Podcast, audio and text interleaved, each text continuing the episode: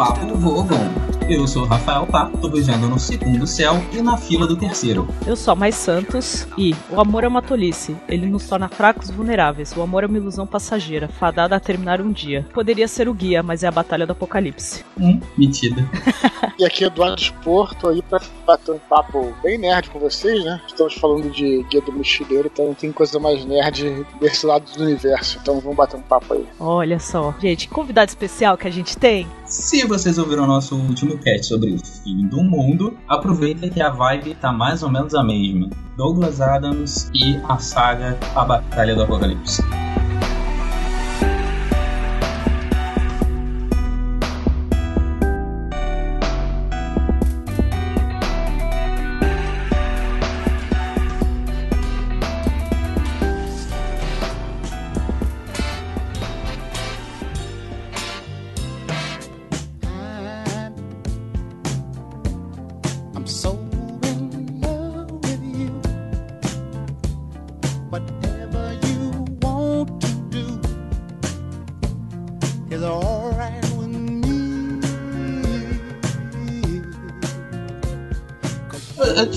Eduardo, te chamo de Spor, te chamo por algum apelido de infância. Chamo, te chamo de meu amigo, te chamo de Mingo, melhor. Brother, é. amigo, brother, isso é muito carioca, né?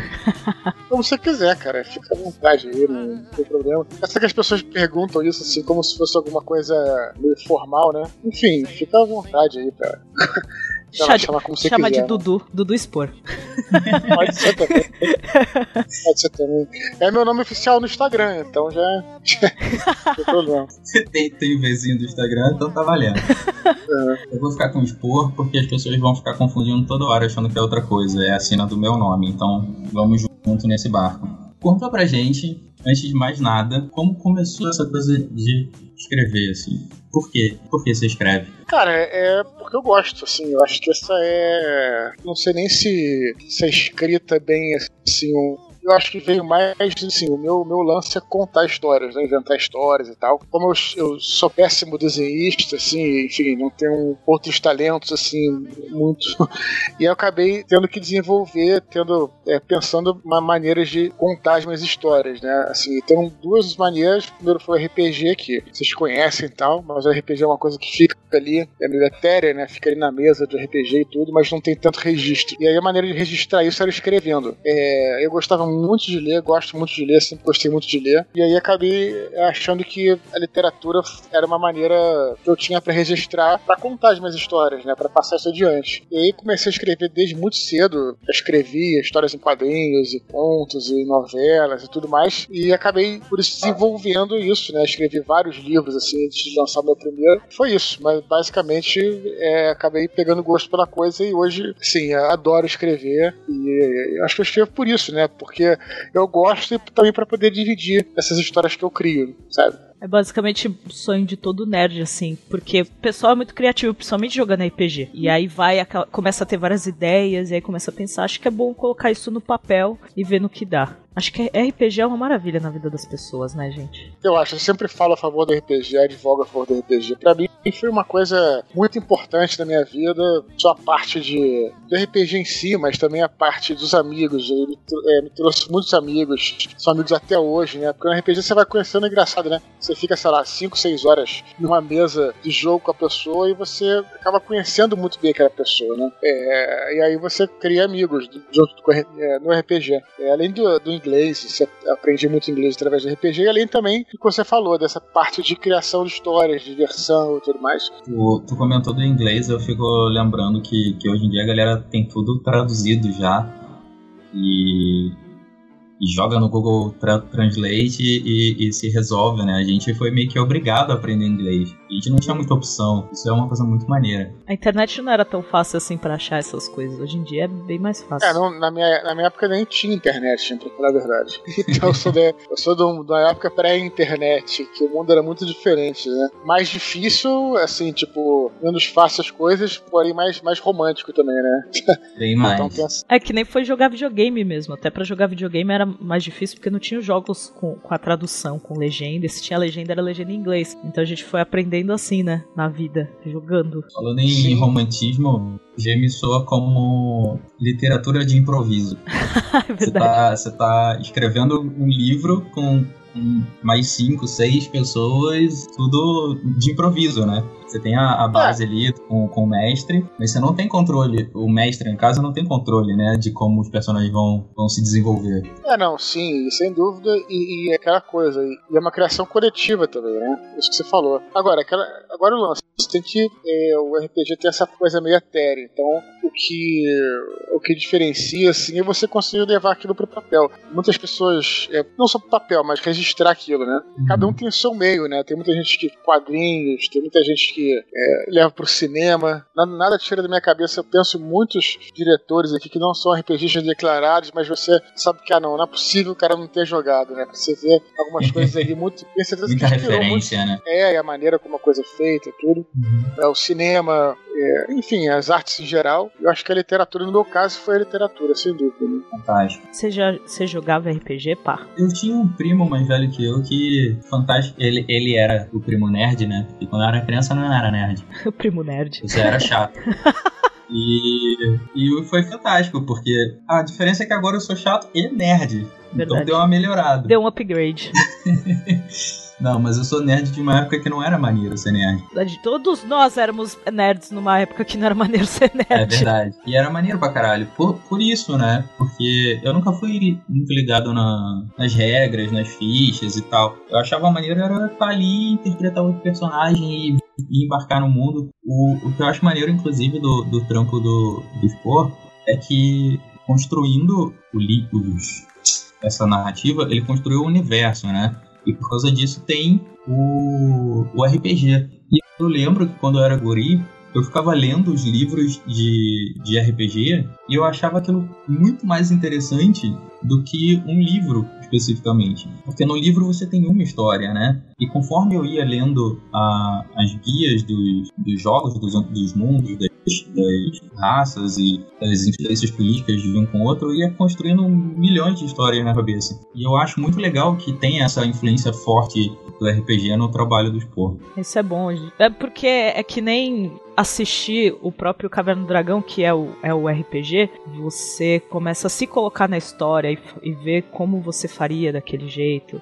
É, quando você joga RPG, você tem muito disso, de, de imaginar como você faria, como a história poderia andar e tudo mais. Você fica criativo com isso. Quem já tem a tendência a ser criativa, a querer escrever, melhora com RPG. Eu penso assim, eu não sou muito criativa pra para escrever, assim, pra criar uma história. É, eu me tornei criativa pra pensar na ação. Na época eu comecei a Uhum. jogar RPG quando eu era adolescente, eu voltei há pouco tempo. Os amigos juntaram assim uma galera pra jogar. E, e eu percebo isso, a gente começa a ficar criativo na maneira como a gente vai agir na história, você se vê na história. Porque realmente você passa 5, 6 horas, às vezes 8 horas jogando e você nem percebe, você vai curtindo, você vai se vendo dentro daquele mundo, assim, isso que eu acho legal. Aconselho a todos jogar RPG de mesa.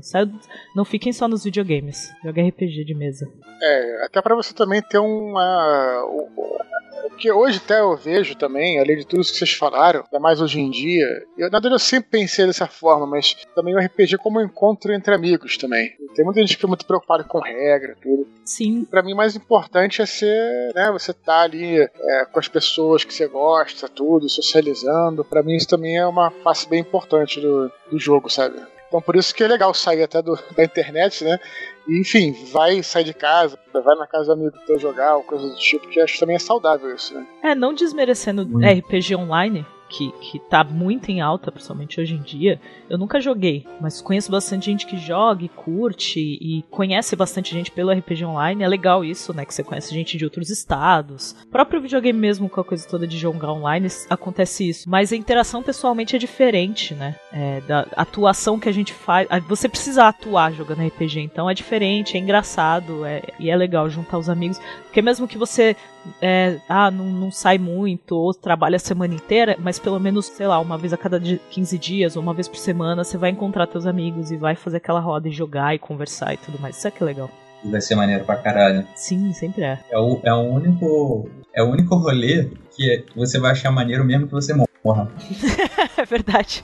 Puto assim, quando, quando morre o personagem, já passei por isso e eu acho que não fica muito satisfeito, não, mas, mas beleza. Quer mandar o mestre se fuder, rola toda a situação. Acho que o ruim de morrer é o trabalho de ter que fazer outra ficha. fazer outro personagem. É, uma coisa que eu queria perguntar também. É, você tá muito. tá bem mais tempo na, na no mundo né, do podcast que a gente. E o podcast veio antes, assim, você começou a participar do podcast e aí você lançou o livro com o pessoal do Jovem Nerd, certo? Aham. Então como é, É, que foi? mais ou menos, na verdade. Eu não sei, assim, eu, eu acho que eu come... Eu já escrevia, né, na verdade, antes de começar até a gravar podcasts, né? Uhum. Uhum. Mas eu lembro que eu concluí o Batalha do Apocalipse, meu primeiro romance publicado em 2005. Agora eu confesso que eu não lembro, assim, se quando foi no primeiro... Que foi o Nerdcast 13, o primeiro que eu participei. Agora eu não vou lembrar de quando foi exatamente. Eu não sei se foi antes ou se foi depois, assim, exatamente, sabe? Mas como é que você começou? Assim, como é que você entrou nessa de participar de podcast? Bom, a própria galera do Nerdcast, né? Que eles começaram, eles tinham o blog lá, né? Já Jovem Nerd. E aí eles começaram a fazer os podcasts dele. Os primeiros, é, os primeiros foram uma coisa bem experimental e tal. E o primeiro que eu gravei é, foi esse é, Nerdcast 13, foi sobre o Google, né? E era uma coisa muito fundo de quintal mesmo, literalmente. A gente, a gente foi pra casa do Azagal, né? Que era na Barra, aqui no Rio. E a galera que tava lá, uns amigos lá. Tava o, o Caio, né? O Blue Hand, enfim, não lembro mais quem. E a gente começou a gravar mesmo, presencialmente. Foi até uma coisa que a gente faz que hoje em dia é impossível, né? Cada um mora num canto. A gente gravava presencialmente lá e com microfone, coisa mega improvisada, assim, mas funcionava legal, né? E aí era um papo, assim, a ideia era deles era no início era um pouco inspirada no Manhattan Connection, né? Cada um tava no lugar e tal. Apesar de que nesse caso tava todo mundo junto, mas para dar opiniões e tal sobre alguma coisa e tudo, né? Acho que o, ne o Netcast número 1 um foi sobre Super-Homem, aí cada um tinha uma menina que morava na China e tal. Então foi isso. E aí eu gravei o primeiro lá, né? A gente. é, cada um tinha um apelido, aí eu inventei um apelido na hora e tudo lá, porque eu também não sabia mais ou menos como é que era. Como é que era o modelo do programa, até porque a gente não tinha muito modelo, né? Exato. E aí tinha, essa, e tinha na internet essa coisa de, de você criar um apelido, um nickname e tal. Eu criei o meu lá, na hora, uma coisa assim. E aí a gente gravou esse primeiro. é, gravamos até, até. Acho que a gente gravou dois nesse dia. Foi esse do Google, foi do Bernard Cornell também. É aquele primeiro lá. Não sei qual é o número desse, só vi, acho que só foi a hora depois. Uhum. E aí foi isso, foi uma coisa meio fundo de, literalmente fundo de quintal, assim, foi no quarto dele, assim, a gente gravou, nosso meio rápido, e depois é, continuamos gravando, assim, foi uma parada que, que era muito legal, porque é, o Nerdcast, ele, até hoje, na verdade, mas ele acabou ajudando a gente a se, a se unir, né, porque nem sempre a gente podia estar junto num, num só lugar, e cada um tava num, sei lá, num, em sua casa, e a gente marcava de gravar, marcava pra gravar, marcava um horário e todo mundo se encontrava naquele horário e batia um papo e tal, né? O que é mais difícil, todo mundo vão sair pra beber, tudo, sei lá, era mais fácil fazer isso por Skype e acabou se tornando um encontro entre amigos. Eu acho que até o Netcast é, vingou muito por causa disso, porque a galera sentia que a gente estava bem. Que aquilo era uma- um papo entre amigos, sabe? Não era uma dissertação, não era uma coisa. pegar um assunto e falar daquilo de uma forma dura, nada. Era era um bate-papo, uma, bem, uma sintonia bacana entre os participantes. Então foi, foi assim. É, legal é que a ideia é que são pessoas que já eram amigos antes e resolveram fazer uma coisa juntas, não só pelo, pelo blog em si, né, pelo site, mas por fazer algo Sim. junto e acabou que virou meio que uma rotina, mas uma rotina boa, de que acaba vocês mantendo contato assim, né? É, não, uma rotina ótima. Até porque eu me lembro que é, hoje em dia eu, eu, é, eu trabalho com que eu gosto, sim, né? Eu só escrevo, né? Obviamente é, eu vivo de literatura, mas durante muito tempo eu fui jornalista. Eu sou jornalista, né? Mas eu trabalhava com jornalismo. Não, não vou dizer que era um emprego ruim, não, mas assim, era aquele emprego mais, enfim, Clássico, mais né? buro, é, mais burocrático e tal, etc. Né? Que a gente tinha que cumprir horas e tudo. É, né, é, e aí era legal, assim, tipo, era super bacana eu chegar em casa, encontrar com meus amigos, né? É, relaxar lá tal, e encontrar com meus amigos. Isso durante anos, assim, tipo, ah, eu tava no trabalho, aí o Alexandre me ligava, pô, você pode gravar essa noite? Então, pô, eu ficava, claro, porra. não via a hora de chegar em casa para gravar, porque era o momento que eu podia relaxar com eles e tudo, sabe? Então eu acho que isso aí é, foi e ainda é um pouco a chave do sucesso, não só do Nerdcast, mas de muitos podcasts, que é você realmente, as pessoas que escutam, né? Elas veem que os participantes estão é, bem entrosados ali, né? Estão nessa, nessa, nessa sintonia bacana. É sempre bom passar uma coisa boa para as pessoas, né? Uhum. É, enfim, claro que a gente não pode deixar de. É, é importante passar também conteúdo, conhecimento, mas se criar um ambiente prazeroso é muito importante. Então, acho que daí que veio o sucesso do, do Nerdcast, que sem dúvida foi um que inspirou muita gente, né? Não vou dizer que foi o primeiro, eu acho que foi um. É, é um grande podcast aí que inspirou muita gente, né, a começar a gravar e tudo é, mais. Então. É, virou muita referência o Nerdcast. Referência, essa palavra que eu tava, é. que eu tava procurando. totalmente referência, né? Estabelecer alguns padrões e tudo. Até interessante, até alguns padrões de, de, de tempo mesmo de gravação, né? Uhum. Porque até me lembro quando eu comecei a escutar os primeiros, é interessante, porque eu não tinha MP3 player, né? Eu escutava do, da máquina, né? E eu achava meio chato, assim, ficar uma hora escutando. Eu até dei, dei uma, uma dica pra eles, poxa, faz menor, de 20, 20 minutos e tal, etc. Eles falaram, não, não, vamos fazer de uma hora. E aí continuaram fazendo uma hora, uma hora e meia, que é o padrão deles e tudo. E depois, e, e foi bem na hora do que entrou no mercado esses, esses MP3 player, né? Então, que era o tempo justamente da galera, uma hora, uma hora e meia, do pessoal se deslocar trabalho, o cara vai, por exemplo, na academia e passa uma hora na academia e tudo, então acabou que esse, esse tempo aí se encaixou bem com as necessidades das pessoas. Então, é, os, eles, eles, eles próprios foram estabelecendo esse padrão e é interessante você ver que é um padrão meio que universal hoje em dia, né? Pelo menos no Brasil, uhum. sabe? Até isso acho interessante. É, porque acabou virando um tempo de. É, a média, assim, de tempo de qualquer podcast em, em, si. Tem episódios mesmo nossos que tem meia hora e tem episódio que tem uma hora e meia e teve episódio que a gente dividiu em duas partes porque ficou muito grande, mas acaba sendo que a média mesmo é uma hora de episódio, assim. E esses foram os que eu quase chorei é, não, durante eu, a gravação. Mesmo... que a gente fica três horas gravando. Eu mesmo curto podcast de uma hora e meia, não muito mais do que isso. Às vezes, quando excede um pouco isso, né? É, acabo que, sei lá, vou fazer uma atividade que geralmente demora uma hora, tá, uma hora um pouquinho, consigo, pá, mas aí se demora muito mais, eu acabo largando, porque, sei lá, eu voltei pra casa, tô fazendo alguma coisa e, e não volto muito, entendeu? Então, enfim, mas então é, é, é, isso. Isso é uma das coisas que eu achei interessante deles, eles estabeleceram certos padrões aí.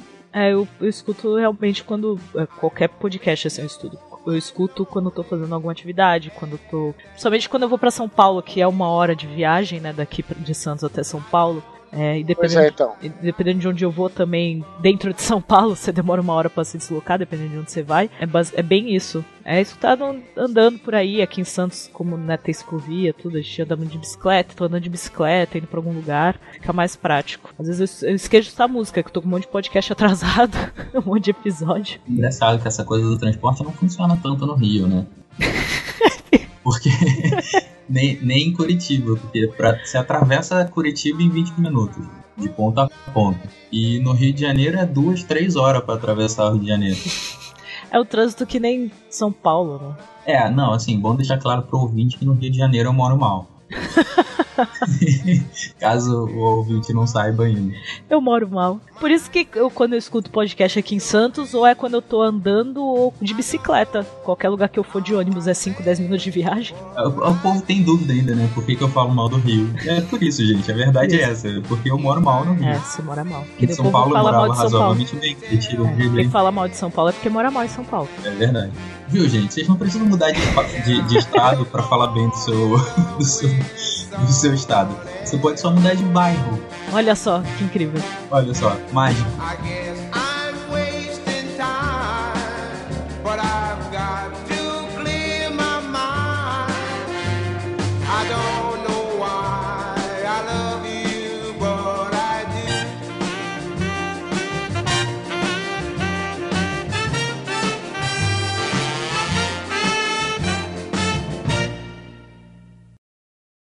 You ain't nothing but a hound dog,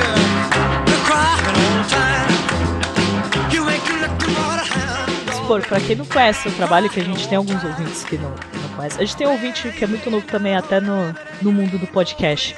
Mas para quem não conhece seu trabalho, quais são os livros que você escreveu pra citar pra gente? Deixa eu fazer as contas aqui. Bom, tem o primeiro. Não, não são muitos, não, mas é porque às vezes tem tem alguns que, ó, tem o, tem Batalha do, da, é, da tetralogia angélica, né? Tem o Batalha do Apocalipse, aí depois eu escrevi mais três, né? Que é chamado, são, são os três filhos do Éden, né? Que é o Filhos do Éden 1, Herdeiro de Atlântida, dois Anjos da Morte, três Paraíso Perdido, são, foram escritos depois, mas na verdade se passam antes da Batalha do Apocalipse, contando a história de como é que foi um. Foi antes, né? Dos, como é que os heróis chegaram na Batalha do Apocalipse e tal.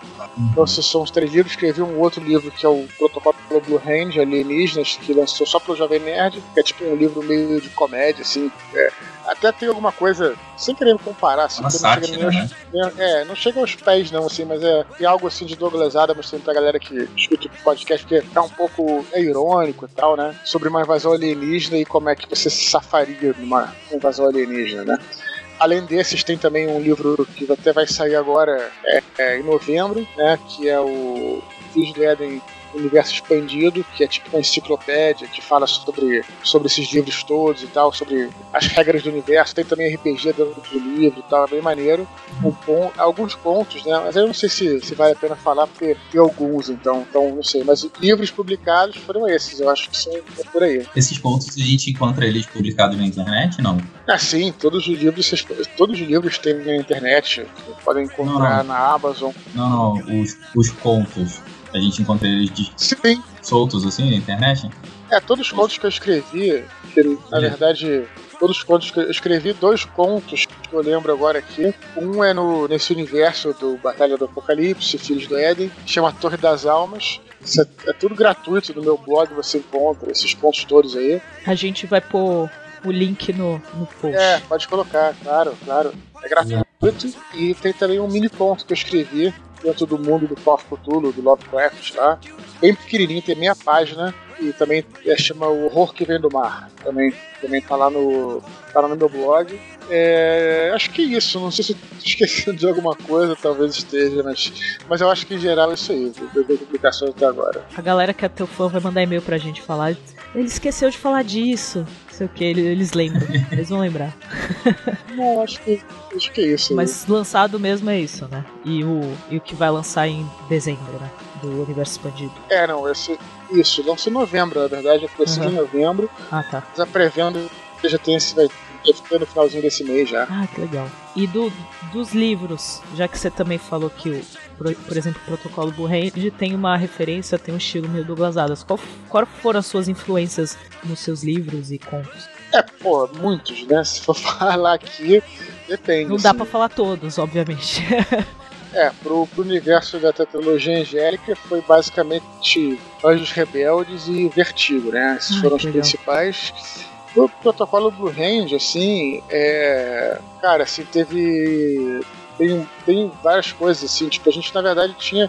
Foi escrito em, em a, três, a três mãos, né? Tipo, é, eu escrevi basicamente e o pessoal, Dave e o Alexandre do Jovem Nerd me ajudaram com as ideias e tudo. Mas eu fiz uma coisa, assim, eles têm muita influência do Douglas Adams também, então muitas coisas, a parte mais cômica foi sugerida por eles. E eu tentei trazer essa parte mais. É, vou dizer mais séria, mas só que mais da pesquisa, né? Aí então, aí como eu, como eu era criança, era fã do início e tal, eu acabei pegando todas as referências aí para criar esse, pra construir esse protocolo Burrade, né? E é isso. E quanto ao, ao, ao esse ponto que eu escrevi, esse, esse mini ponto, obviamente, foi baseado nos vídeos de Cthulhu aí, do HP Lovecraft. Acho que são essas mais ou menos. Muito de saber do, desse microponto, que é uma, é uma forma muito boa de você se apresentar a novos leitores, né? É, sem dúvida. Foi, esse microponto foi uma experiência interessante, cara. Na verdade, acho que é mini ponto. Acho que micropontos são 140 caracteres. Né? Então tem meia página. Assim. Foi o convite que fizeram para mim da Folha de São Paulo para escrever um texto curto, conto curto sobre, sobre os 500 anos do, do Rio de Janeiro, que fez a cidade fez aniversário. Né? Como é que seria o Rio daqui a 50 anos e tal. E aí esse ponto sugere que é um, é um despertar de Cthulhu, né? São essas criaturas chegando é, no Rio de Janeiro e tal o desafio foi fazer isso em minha página. Uma bem desafiador, assim. Enfim, eles deram um tema. O tema era esse, né? E daqui a 50 anos. E aí eu fui totalmente do contrário, assim, sei lá, que era esperado. Era pra ser utópico e distópico, né? É, e quando você começou a lançar seus livros e começou a ficar conhecido, eu sei que não dá para falar algo específico, mas você sabe mais ou menos quais foram as melhores e as piores críticas que você recebeu em relação aos livros ou aos contos? É, eu... O feedback positivo você teve bastante, né? É, eu não vou lembrar de nenhuma crítica específica, porque é muito difícil lembrar por um, né?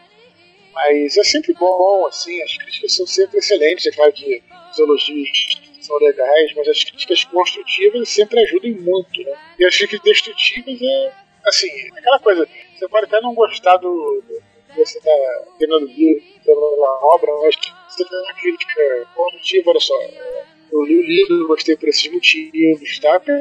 Perfeito, isso não tem problema nenhum. Direito sagrado de gostar de uma coisa ou não. Exatamente porque você não gosta, que a obra é ruim, né? Quando a crítica é construtiva, ela é muito boa. Quando é destrutiva, na verdade, é destrutiva que eu digo, não é. O cara pode não gostar do teu livro fazendo uma crítica construtiva. Agora, destrutiva, que parte por feito, que parte por uma coisa mais assim, agressiva e tudo, aí é, é claro que não é um problema do livro, não tem nada a ver com o livro. Quando a pessoa se manifesta dessa forma, o problema é ela que está com um problema e quer usar aquilo como uma catarse, para botar para fora alguma angústia dela. Então, eu sempre falo isso, quando você, você não tem que ficar chateado, porque isso não tem absolutamente nada a ver com a tua obra. Nada, nada a ver. Isso é um problema do cara. É uma pessoa da pessoa lá. Porque nada justifica pra você é, xingar e falar mal. Se a pessoa faz isso, realmente o problema é ela. Né? Então é isso. É, com todas as assim, aprendi muito com elas e espero continuar aprendendo. Assim, sempre tipo de olho, posso fazer melhor, né? É, sempre, sempre a, gente, a gente aprende tanto com, com os pontos positivos e os negativos, a gente aprende, a gente vê o que a galera, o, o que a galera gosta, o que não gosta, o que achou mais interessante ou não. Isso é bom em É. qualquer área, né? E quando a pessoa é agressiva, Essa, essa coisa do. quando a pessoa é agressiva, na verdade é o contrário. Ela quer falar gritando, na verdade, quando a pessoa é agressiva, ela justamente perde a voz. Né? Você descarta. Você fala, "Ah, não vale a pena ficar se estressando com isso. Teve um que apareceu na nossa página esses dias assim. O cara comentou e ele veio comentar e começou a meter o pau no Guia do Mochileiro das Galáxias. Começou a falar muito mal dos livros. E eu fiquei lendo aquele textão dele e eu parei pra pensar assim, por que, que ele veio até aqui isso? Porque, assim, uma coisa é ele fala e falar mal do blog, ou de algum texto específico que a gente fez no blog e ele não tenha gostado. Outra coisa é ele falar do guia, mal do guia pra gente. Eu falei, não, não faz sentido, porque primeiro não foi a gente que escreveu. Segundo, que a gente é uma página que, querendo ou não, homenageia. A gente é um, um site que homenageia a obra do Douglas Adams em si, e o cara vai lá falar mal. É muito eu não tenho o que fazer, eu quero chamar atenção. Tem, pra quem não É sabe, assim. sempre comentei com a Mai, no momento que eu vou ficar feliz e satisfeito, que eu, que eu vou ter certeza que tá dando certo o trabalho que a gente tem feito, é quando eu tiver muitos haters, assim, pessoas vindo no meu perfil pessoal reclamar ou, ou me xingar gratuitamente. Porque se a gente consegue atrair atenção suficiente para atrair a atenção de pessoas que não tem porquê estar ali, é porque a gente tá dando certo. Verdade, tá atingindo um público maior. É, na verdade, assim, não se eu concordo tanto, não. Assim, acho que é muito. É claro que você pode, pode ter um hater ou outro e tal, não é, não é uma coisa muito. Mas acho que isso, vai, isso também vai muito da maneira como você trata as pessoas. O hater geralmente quer atenção, então se você é cordial com a pessoa, pelo menos. Cara, você não vai dar uma atenção, você sabe que tá falando uma besteira, mas você realmente você ser cordial, tudo. É, isso, isso é uma coisa que segura muito a onda da galera que, que odeia mais. né? Eu não sei também essa coisa fale mal e fale, fale não sei se isso é uma. Não concordo muito assim não, sabe? Mas há quem veja dessa forma. É que o Pá, ele veio pra causar discórdia. ele veio ao mundo, ele falou, vou fazer sucesso na internet é, trazendo ódio para mim. Ele tá aí pra isso. Sei lá, né? Mas é verdade. De- Desde o começo do podcast você falou, não, eu quero ser babaca e as pessoas vão falar mal de mim. Tem que ter uma pessoa que é odiada no podcast. É, Ainda não chegamos nesse nível, pá. aqui, mas eu não Estamos consigo. trabalhando nisso. A gente. Não, ainda não, não deu. Não deu ainda. É que a gente ainda não tem tanto ouvinte no podcast pra, pra trazer os haters né? Vocês querem isso. fazer uma plantação de gente Ele quer. O pai ele quer fazer o fã clube. E eu, eu odeio o Rafael Pá.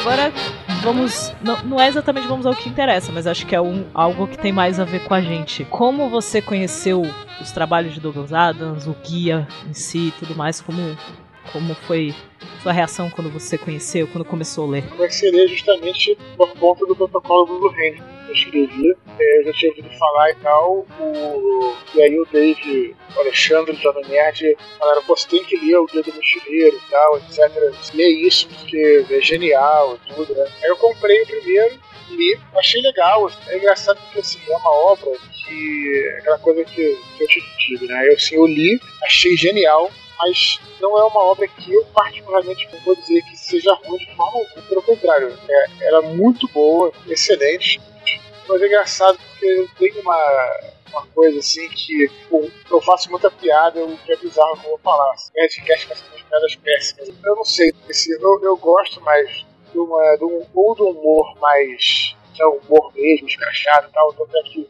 Monty Python eu adoro, acho engraçado pra caramba e tal. Ou uma coisa um uhum. pouquinho mais séria. Quando fica ali naquele meio termo entre o que é, às vezes é meio sério, às vezes é meio engraçado e tal, eu fico confuso então isso acontece comigo, não só com o Douglas Adams, como com o, o Dr. Who. O Dr. Who é. Eu fui à Inglaterra tem uns anos, 5 anos antes de lá, comprei um dos primeiros caixas, depois comprei qual é a caixa mais consagrada. Ah, essa aqui é a Guerra, a guerra dos Daleks, não é isso?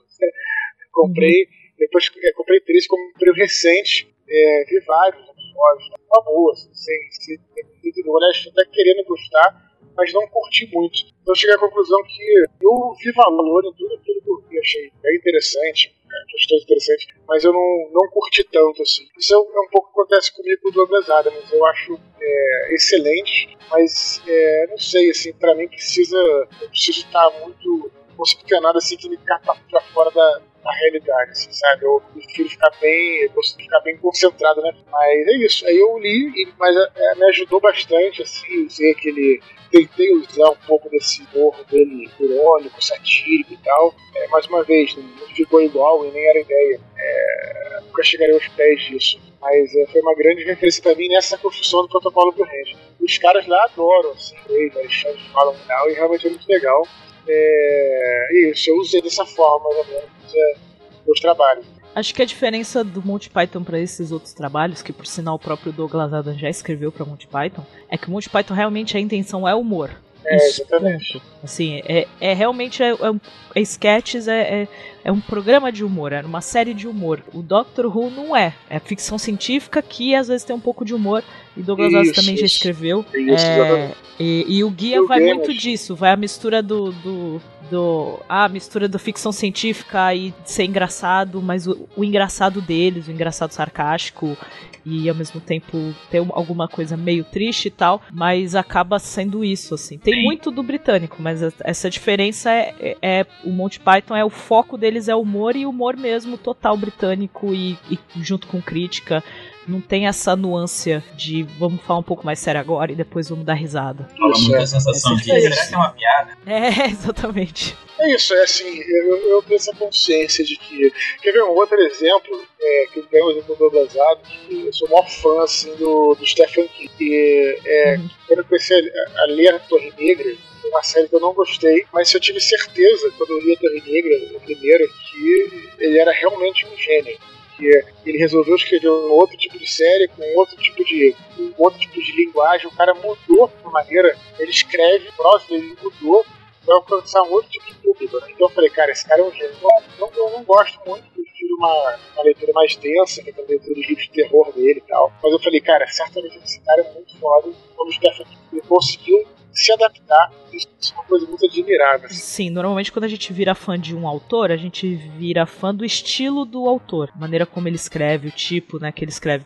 Mas é legal quando você vê que o cara é bem diversificado. Ele pode fazer qualquer tipo de escrita assim, que ele domine e mesmo que saia um pouco do estilo dele, mas ele domina a escrita e ele consegue fugir um pouco disso. E aí vai acontecer de a galera, ah, tô acostumada com esse tipo de escrita e aí ele fez outro tipo e não, não eu não curti muito. Vai acontecer, mas às vezes ele acaba agregando novos leitores com isso. E pode parecer muito óbvio o que ele disse, mas fica como, como exercício para os ouvintes tentar separar a qualidade do trabalho do que você sente com relação àquele trabalho, do teu gosto pessoal, da, da qualidade de execução daquele trampo. É, eu achei isso muito, muito sensato. É, porque ele, ele foge um pouco do que, do que ele curte, mas o, o guia querendo, é, é um trabalho bem feito, você viu é, por esse ele, lado, né? É o que ele mesmo comentou sobre, sobre as críticas sobre o trabalho dele, né? O, às vezes é. vai aparecer alguém que vai falar, porra, não, não gostei.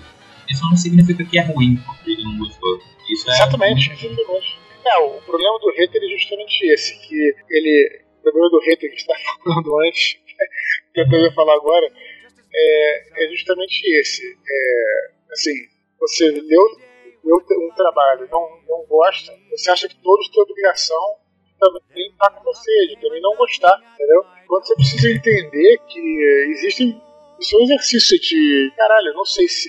Até de humildade, cidadania, de inteligência, de qualquer coisa, assim, sabe? Tipo, você viver em sociedade, você compreender que existem pessoas com opiniões diferentes, né? E você tentar compreender, observar, e de repente não gostei de determinado livro, mas pô, será que eu não gostei dele todo? Será que ele é, assim?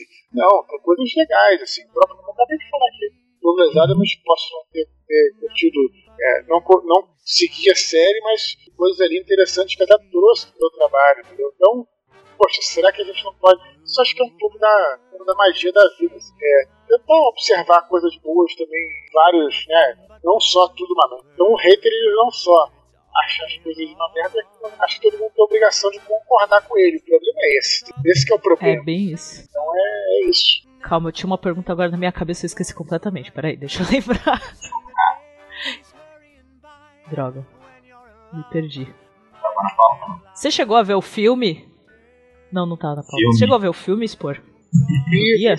Gostei, gostei do filme, sim. Gostei, achei maneiro. É, porque, tem vários haters do filme também, galera que fala mal. Eu pergunto porque assim, é, é legal o filme, é divertido de ver e sai um pouco do, do que tem no livro. Tem coisas diferentes, tem coisa que não tem no livro, e aí bastante gente critica. A gente tem muito hipster é... de, do guia, né? Galera que prefere. É, tem. Que eu... Ah, é, mas isso é na vida. Coisa que é meio óbvia, né? Eu acho, eu acho legal a parte visual, sabe? Acho interessante, claro, o filme, o audiovisual, mas eu digo, acho que é bem uhum. trabalhado, muito trabalhada enfim, tudo, né? Assim, desde, é uma preocupação bem grande. Sim, o figurino, as naves, tudo, sabe? É, acho, achei muito maneiro, assim, essa maneira como foi retratado. Tem uma série de TV que a gente até tem no nosso canal do YouTube, legendado e tudo mais, que foi lançada mais ou menos na mesma época do dos primeiros dois livros do guia. E é bem legal também, é mais fiel, né, ao, ao, ao livro, aos livros, mas tem, sim, seis episódios só. É curtinho, mas é bem legal. É, então, é, do, é final dos anos 70, anos 80, assim, são seis episódios, é bem legal. E a gente até queria tentar fazer uma campanha pra Netflix lançar uma série. Porque a Netflix, a, a Netflix com a BBC, então esse mês de outubro, vai lançar a série Dirk Gently, que são outros dois livros do Douglas Adams. Que são bem legais também. É, são bem legais também. Vai, sei, assim, aconselho a ler também para conhecer, vai que também sai um pouco disso, porque aí não é ficção científica, nem nada, mas é continua sendo um pouco de humor, só que é sobre um detetive, e é bem legal, bem interessante. E a BBC América que produziu, Aí agora em outubro lança nos Estados Unidos e vai lançar geral para todos os outros países, acho que só no fim do ano, na Netflix. É, e aí a gente começou a parar pra pensar nisso. Foi, pô, agora estão trabalhando num livro que também demorou para ser lançado aqui no Brasil, né? Ter uma tradução. E agora vão fazer a série. Ah, então a Netflix bem que podia se juntar e fazer uma série do guia, porque acho que também tem muita gente que, que gostaria. Tem gente, claro, que nem o, o Pá falou, tem os hipsters que a gente comentou disso no blog, de que, ah, pô, a Netflix podia produ produzir e a galera já começou a meter pau. Tipo, ah, não, porque vai ficar uma merda, porque ah, o filme já foi uma bosta, e não, deixa as coisas nos livros. E na verdade a gente quer que o pessoal consuma mais o guia também. Eu não disse, claro. É, é que nem. Página, mas agora eu vou dizer pra vocês que ouvem a gente. Vocês não são obrigados a assistir, não. é verdade. Vou fazer Se lá. rolar, vocês não, vocês não precisam assistir. É, o, é, o livro vai sempre estar tá lá.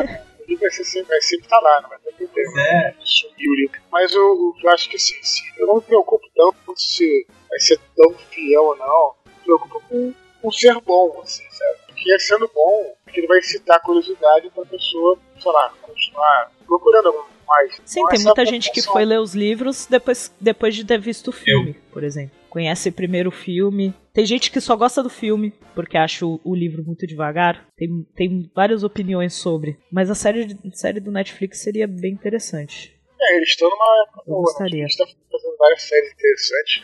Até séries que são menos É, então. conhecidas do, do trabalho do Douglas Adams poderia fazer de fato. É, então, por, a BBC resolveu produzir porque acha que os direitos né, de toda a obra tá, é da família e deve ser com a BBC também. Porque é difícil você conseguir alguma coisa do Douglas Adams. A gente sabe. É, cara, a gente queria muito fazer várias coisas relacionadas a Douglas Adams, mas a gente sabe que não pode. Que aí a gente ia tomar um processinho, bem maneiro. mas, por exemplo, já conheci loja assim de roupa que eles só trabalham com licença. De, ah, eu, fa- eu produzo camiseta desse tipo, mas eu preciso da licença pra isso. E eles nunca fizeram a do guia por causa disso. Porque não conseguiram permissão. Acho que o fato de estarem fazendo algo novo é bem legal. Tava até falando que eu fazer regravar o regravar não, né? Tipo fazer uns episódios porque a série original é a série de rádio. Então estavam querendo fazer a, a série de rádio do sexto livro, que é o livro que não foi escrito pelo Douglas Adams, foi que foi lançado depois da morte dele e tudo mais. Então tava falando que iam fazer a série de rádio em cima desse livro, o que é legal, porque é Aí o pessoal conhece. É, então, o fato de estarem trabalhando com isso de novo é, dá, dá uma esperança. Vai ter uma série nova do Star Trek, né?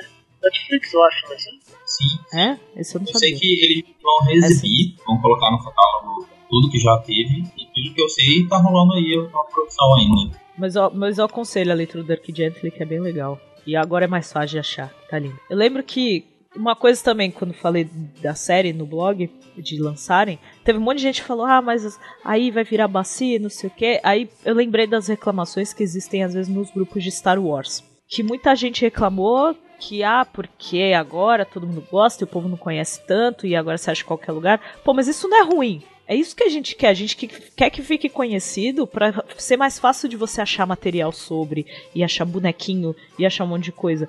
Cara, você não acha nada do Gui em lugar nenhum. É muito difícil. Você acha os livros, fizeram o. lançaram o, aquele compilado, que são cinco livros em um só, que só tinha inglês antes. E agora esse ano lançou em português. E a gente quer que as pessoas conheçam mesmo. A gente quer que fique famoso. Porque quanto mais gente conhecendo, mais a galera vai falar: não, vamos lançar alguma coisa nova, vamos lançar alguma coisa relacionada ao guia. Imagina o, aqueles Funko do guia, que amorzinho que seria.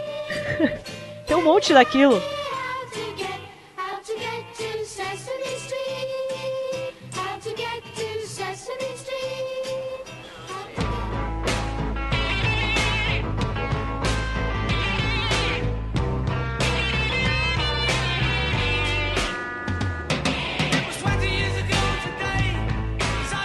Eu escrevo de forma madura, né? Mas é inevitável, como eu sou animador, eu fico pensando muito de forma visual. Assim. É inevitável quando eu tô escrevendo pensar aqui em, formato visual, né? Pagamento e tal. Mesmo que eu não escreva. Tu tem alguma preocupação com transformarem teu trabalho para outra mídia, passarem? De repente alguém faz um filme de um livro teu, rola, rola medo dessa passagem? medo você. Não, porque. Bom, isso só aconteceria também se eu aceitasse também. É, mas tipo, vamos fazer. Vamos supor, alguém chegou e te fez a proposta. Não sei se já aconteceu, vai saber. E aí a tua reação seria ruim, sabe? Não, cara, olha, é, seria neutro, na verdade. Assim, Eu, primeiramente seria neutro, eu acho que seria uma coisa que eu só faria se eu tivesse controle total é, daquilo, né? Senão eu preferia não fazer. Eu, eu tenho trabalhado, cara, trabalho em minhas obras e tal, eu tenho esse direcionamento de trabalhar assim. Eu falei até isso nos bate-papos. Tem nada contra as pessoas massa, assim, acho que lá, a gente está aí pra. Nosso trabalho é pra ganhar dinheiro, assim. Mas a pessoa critica, assim, ah não, cara, acho que você ganhar dinheiro com um trabalho honesto e não tem problema nenhum, não vejo problema nenhum. A pessoa critica muito George Lucas. Fez, lançou qualquer porcaria no Star Wars, concordo, lançou qualquer porcaria, mas a decisão foi dele e beleza. Assim, ele sabe, tipo, é, a gente pode até não gostar de algumas coisas que ele lançou, com toda razão. Bicho, cara, foi a decisão dele, não tá, não tá roubando ninguém, entendeu? Pelo contrário, tá dando emprego pra um monte de gente. Então, então não, não, não vejo dessa forma, assim, sabe? É, mas eu, eu prefiro, pelo menos até hoje, sei até, pode ser que eu isso no futuro, e orientação, assim, a maneira como meu trabalho é, é eu lançar muito poucas coisas, lanço poucas coisas, tudo que eu lanço é feito, eu supervisiono, é feito com todo, todo esmero, todo carinho, toda dedicação, sabe? Tudo for.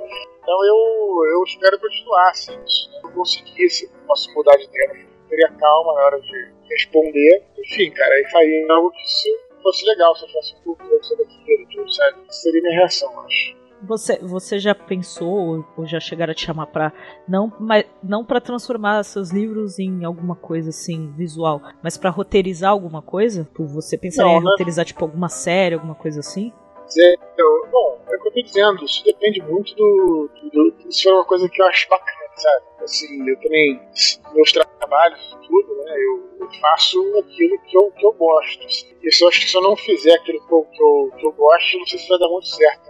Né? Até falo às vezes um pouco isso, né? Quando eu lancei o Batalha do Apocalipse, depois eu é, poderia lançar no segundo livro Batalha do Apocalipse 2 e tal, mas não, é aquela, não era aquela história que eu queria contar e acabei escrevendo Filhos do Éden, né? Reino de Atlântida Uhum.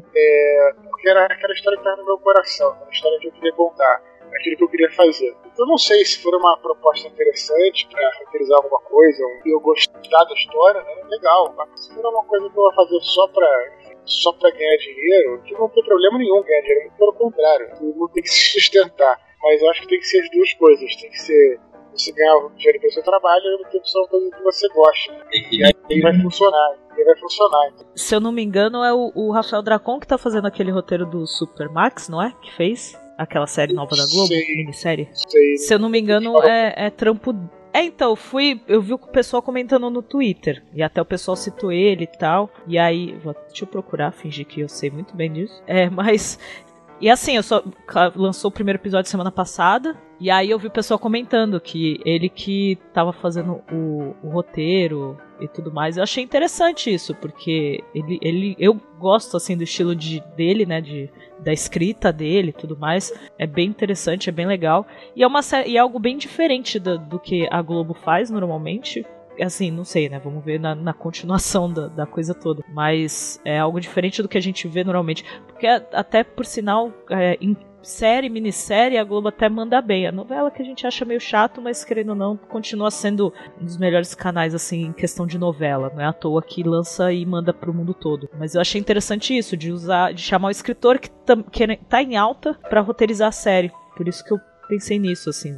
Que tipo, o, é, sei lá, se você fosse roteirizar alguma coisa, se você. alguma coisa, um, um, um estilo específico, alguma coisa assim. É, eu faria se tivesse uma coisa que fosse legal, se eu achasse legal. É, se eu não achasse, eu preferia partir pra, pra, pra, pra o que eu faço mesmo, escrever os romances e tudo. A gente tem muitas ideias de. Como eu falei, agora com esse livro novo, né, do Universo Expandido, pode-se partir pra RPG, pode-se partir para outras histórias. Então, enfim, é, tem muitos projetos interessantes. Eu faria realmente se se fosse uma coisa bacana, né, certamente aceitaria, né?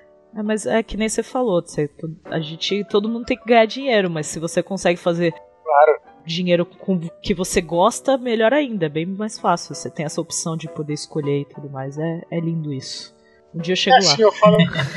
Não, assim, eu falo isso porque no bate-papo, eu e o escritor, o Eduardo Massa, vocês conhecem, e, e aí quando tem esse bate-papo com escritores, sempre vem assim, o pessoal que curte escrever, que está procurando escrever o seu próprio livro e tal. Aí uma vez uma mulher que falou assim, ah, o que vocês acham que está em alta agora no mercado? Aí a gente, ah, não sei, sei lá. Ah, mas é porque eu falei há um ano atrás com os livreiros, eles disseram que estava em alta vampiro, sei lá. Agora mudou para Aí você escreveu o livro sobre vampiro, eu tive com uns livros esse ano, agora mudou, a alta é. Nem lembro o que, que era, lá, digamos, lobisomem e tal.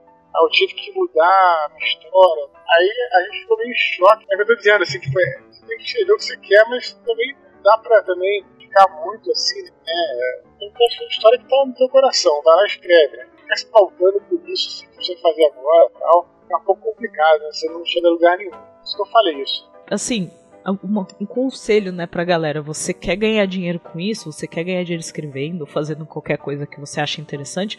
Ok, mas você fazer só pra ganhar dinheiro é outra história. Você ficar se baseando no que as pessoas estão consumindo, vai trabalhar em empresa grande, vai trabalhar no, sabe, Ah, que do- só- você trabalhar autônomo pensando nisso só no público, do se eles vão comprar, o que você vai vender, é outra história. Você tem que pensar no que você gosta de falar.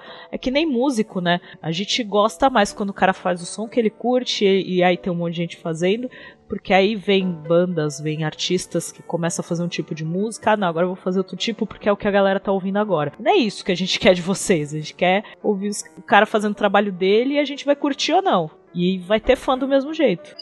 Trabalho, na verdade, né? É, então. E, sei lá, não adianta você querer ser pediatra se você vê criança. Só porque, sei lá, pediatria tá pagando É bem isso. A gente até. Eu fiz duas, duas resenhas de livro e foi legal, assim, do, de dois caras que é fã do blog e são leitores do blog e também são muito fãs do Douglas Adams. Eles escreveram, tipo, um, um estilo totalmente diferente do outro, mas a pegada de humor era parecida. E, e eu achei legal, e eu percebi que realmente tem muita gente que, que tá escrevendo e gosta do que tá escrevendo, não tá escrevendo só pra atrair público, tá escrevendo, ah, vou escrever sobre isso, porque vai ter gente que vai ler. Não, tá escrevendo o que curte e vendo o que dá. Então tem muito autor bom por aí, o pessoal tem que pensar nisso, tipo, no que gosta de escrever, no que gosta de ler. Concordo, acho que é por sim. Aconselho também pra quem estiver ouvindo, pode mandar material pra gente. Pode mandar. Eu gosto de ganhar livro, gente. Mas pode mandar material que eu falo lá no blog, eu faço a resenha do livro de vocês. Sempre bem-vindo. É, até porque tem que apoiar. Acho que o mercado de literatura no Brasil, assim, de escritor aumentou bastante. Adianta, se Isso for é uma bom. merda, a gente fala, vocês sabem. Se for uma merda, deixa o pá falar. Vocês sabem, vocês que, que me mandam é, desenho, ilustração, vocês sabem que eu falo mal mesmo. Olha, sério? Sério? Que horror.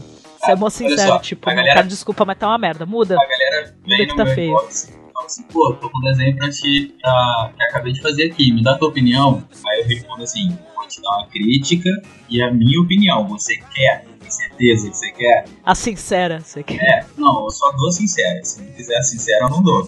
Mostra pra mãe. Eu, eu não sou grosseiro, eu sou, eu sou sincero. Não pode dizer que Mas tá, é bom, né? é, Se todo mundo fosse sincero, não ia aquele povo nos X Factor da vida cantando merda e achando que tá mandando bem. Por que, eu faço isso? Porque é difícil pra caralho aprender essa porra. Pelo menos pra mim, é, é bastante difícil progredir. Então, quando eu mostrava pro. Quando eu entrei na área, eu mostrava meu trampo pros meus colegas de trabalho, a galera dizia, pô, tá maneiro, cara. Mandou bem, parabéns. Só que tava uma merda. Tipo, hoje eu olho meus trabalhos daquela época, tava uma merda. O que eu faço hoje, provavelmente com meu, o meu olhar daqui a, a 10 anos, eu vou achar que tá uma merda também. E se eu mostrar pra essa galera, eles vão dizer que tá bom. A galera que tá na minha frente, né? Aí depende. porque- Eu, por exemplo, eu... Eu- que não manjo, por exemplo, provavelmente ia falar que tá bom porque eu não manjo. Pois é, mas eu aí não eu, conheço. Eu não sei fazer.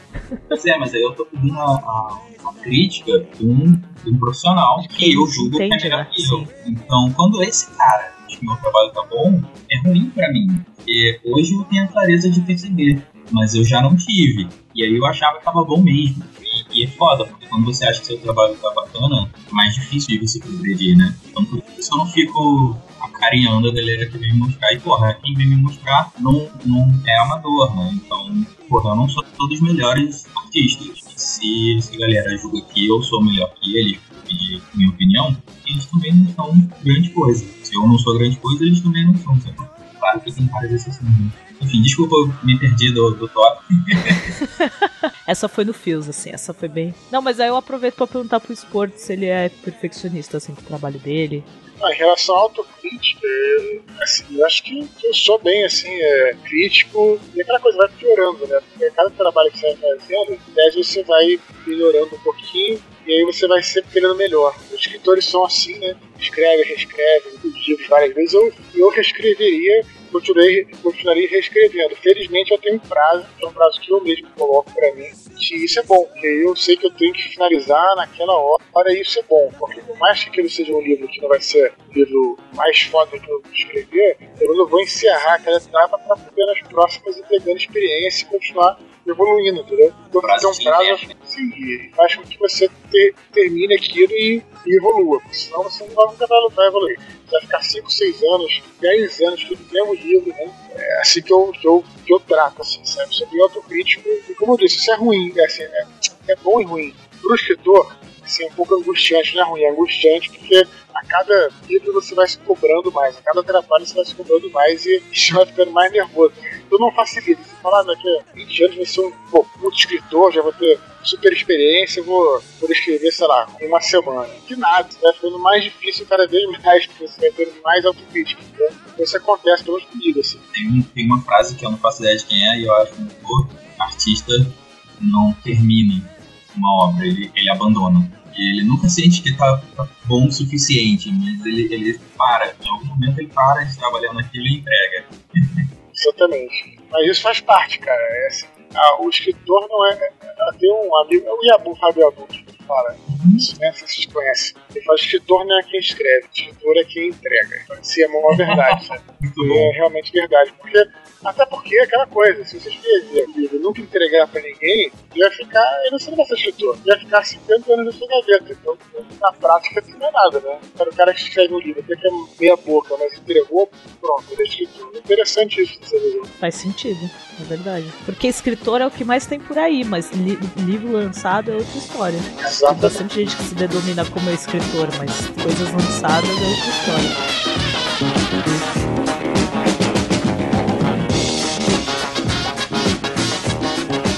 Momento Marília Gabriela no podcast. Adoro esse momento. Segunda entrevista e eu agora já adotei o momento Marília Gabriela do podcast. Vou falar uma palavra e você não precisa responder com uma palavra, mas pode, tipo, contar a situação, certo? Por que pensar? Tá, ele ficou preocupado até ele parou pra pensar assim. Não, não. Eu falei, velho. É porque eu não sou muito bom que eu não tenho raciocínio muito rápido. É Mas, cara querido, que é pra isso que a gente tem. Para isso que a gente tem editor. que é tudo muito rápido quando, a gente, quando o podcast tá no ar. Exatamente, parecia que foi combinado até. De tão rápido que foi. Foi assim, foi assim com, com, com o Rodolfo, com o Nerd Rabugento. Se você escutar a entrevista, parece que foi, foi perfeita. Sim, foi um negócio super combinado. Tá lindo aquilo. Primeira entrevista, por sinal. Vamos lá, um arrependimento. arrependimento. Pô, cara, eu acho que. Sério. Tem. Nossa, que maravilha passar pela vida sem arrependimentos. Não sei, cara. É cara que fiz coisas erradas na minha vida, né? Mas fez parte da minha evolução. Então não sei se eu voltaria sem saber. Acabaria fazendo as mesmas coisas que eu acho que fez parte. Uma realização. Não, minha realiza- realização, acho que eu consegui, assim, no- na parte profissional, assim. Tento, vou tentar realizar mais coisas. Também, assim, você tem um sucesso e não pode achar também que você é, tem que parar por ali. né? Você tem que continuar escrevendo, assim, continuar trabalhando, continuar também é, é, evoluindo, entendeu? Pra não achar que, seja qual for o seu campo de trabalho, tem que já estudando, mas, mas eu, eu me sinto realizado, assim Um sonho. sonho é continuar vivendo aí de, de, de escrita e literatura e poder trabalhar sempre com as coisas que eu gosto. Infelizmente hoje eu não posso. Espero que meu sonho continuar o resto da vida, assim, trabalhando com isso. Uma lição, algo que você teve nesse tempo, assim, que você aprendeu. Não, Uma lição é que eu tive é que uma coisa que eu já vi, eu venho pensando durante muito tempo. Eu acho que todo ser humano, assim, ele. Enfim, é, acho que a gente deve, deve ter, é, ser bastante tolerante, assim, com as pessoas, né? Foi uma lição que eu aprendi, primeiro, assim, na minha infância, que eu de viajar bastante. Hoje em dia, que eu tenho a oportunidade de conhecer muita gente que eu não conheço, né, assim, tipo, pelos livros, pessoas que é, é, distantes, né, assim, que falam comigo, não são, assim, não são meus amigos, né, que se aproximam de mim é, por causa dos livros, eu tenho oportunidade de conhecer muita gente. E, cara, assim, aprendi muito a, assim, a tentar enxergar melhor o outro, né, de onde todos pensam e tal. E você se coloca em contato com pessoas que têm pensamentos muito diferentes. A lição, assim, é tentar, não sou santo não, tá, mas assim, tentar ser mais tolerante com as pessoas, enten- entender o ponto de vista do outro. Isso é uma lição que eu, que eu acho que eu, tive ao longo da minha vida. Agora aquele momento bem nerd, assim, recomendações. Uma série que você goste muito, que você assista. Claro que é difícil você falar uma série, principalmente hoje em dia que tem várias, mas uma que você recomenda fortemente para as pessoas assistirem. Pra mim, eu acho que é a melhor, melhor série assim, que, eu, que eu vi ultimamente. É, série dramática, eu acho que o Mad Men, série incrível, mexe profundamente no psicológico, sabe? Sem falar que tem uma clima, uma coisa meio retrô, antiga e tal. É, não sei, assim, outra série que eu achei muito bacana, já é bem mais antiga, que é Battlestar Galactica, essa é pouco mais nerd. E um filme. Se tiver que escolher um filme, eu escolheria o Império Contra-Ataca. trilha Star Wars, Ah, que legal. mas o melhor de todos, pra mim, o Velho Dragaca. Realmente fez uma, teve um significado muito forte na minha vida. Escolher um. Livros que você recomenda. Muitos. é pior. Isso é mais difícil ainda, recomendar livro. Isso aí, ó. Bom, Você pode recomendar autor se quiser. Lovecraft, Albert Howard, que é um autor Conan, vários pontos do Conan, da Eren Boreana, sou muito fã. Isso aí, fantasia, né, próprio Tolkien, romance histórico também do Bernard Cornwell, tem é, Ken Follett, Tom Sclavel, é, Neil Gaiman, né, é, é, mais fantasia também. Então, é outra autora que eu, série que eu recomendo muito, é As Crônicas Vampirescas de Anne Rice, que, excelente, assim, grande, grandes livros, grandes livros, Pra finalizar, o que você dá de conselho pra galera que tá começando, pra galera que tá escrevendo e tá querendo se lançar? Ah, é difícil dar um conselho assim. É, mas acho que o melhor conselho que tem, que as todos podem concordar, é a pessoa escrever, né? Assim, meio bobo assim vou falar, mas é, é muito difícil. Você primeiro conseguir essa concentração de escrever um livro, se preparar para escrever, enfim, é uma coisa muito difícil, então primeiro tem que concentrar para escrever. E quando for lança- tentar lançar seu livro, é você tentar, cara, várias formas diferentes. Então uma parada, a autora, a editora não gostou, então eu parei, não sou, sou merda e tal, na verdade não é isso. Você tem, é, vai levar pelo menos, eu levei o capítulo que escreveu Batalha em 2005, né? Ele sempre uma editora, foi em 2010, eu levei 5 anos. Desde tipo, eu encontrei, eu lancei independente pelo Jovem Nerd, tentado concursos literários antes, ganhei um concurso literário, então tentando fazer tudo, né? Assim, então, no fundo, você que vai acabar descobrindo o seu caminho, cada um tem um caminho diferente. Tem que correr atrás, primeiro escrever o livro, que é mais importante. Começa, começa escrevendo, É, não, eu falo isso, co- mas. começa tendo uma história. Não, eu falo isso, mas é sério, assim, porque tem muita gente que chega pra mim, poxa, Eduardo, como é que faço pra lançar o livro e tal, etc. Eu falo, ah, você tem que mandar o livro, mas ele primeiro escreve o livro, essa é a primeira coisa, depois a segunda etapa. É, e tem, e tem que ter paciência, né? Porque muita gente já acha que é tudo muito fácil, tudo muito rápido e ah, eu vou fazer muito sucesso. Não, acho que é o passo de cada vez.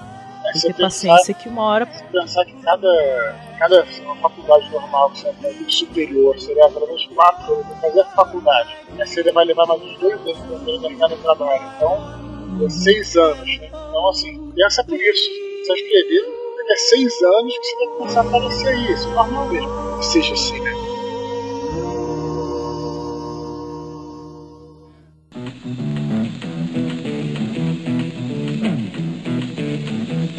You know the day destroys the night, night divides the day.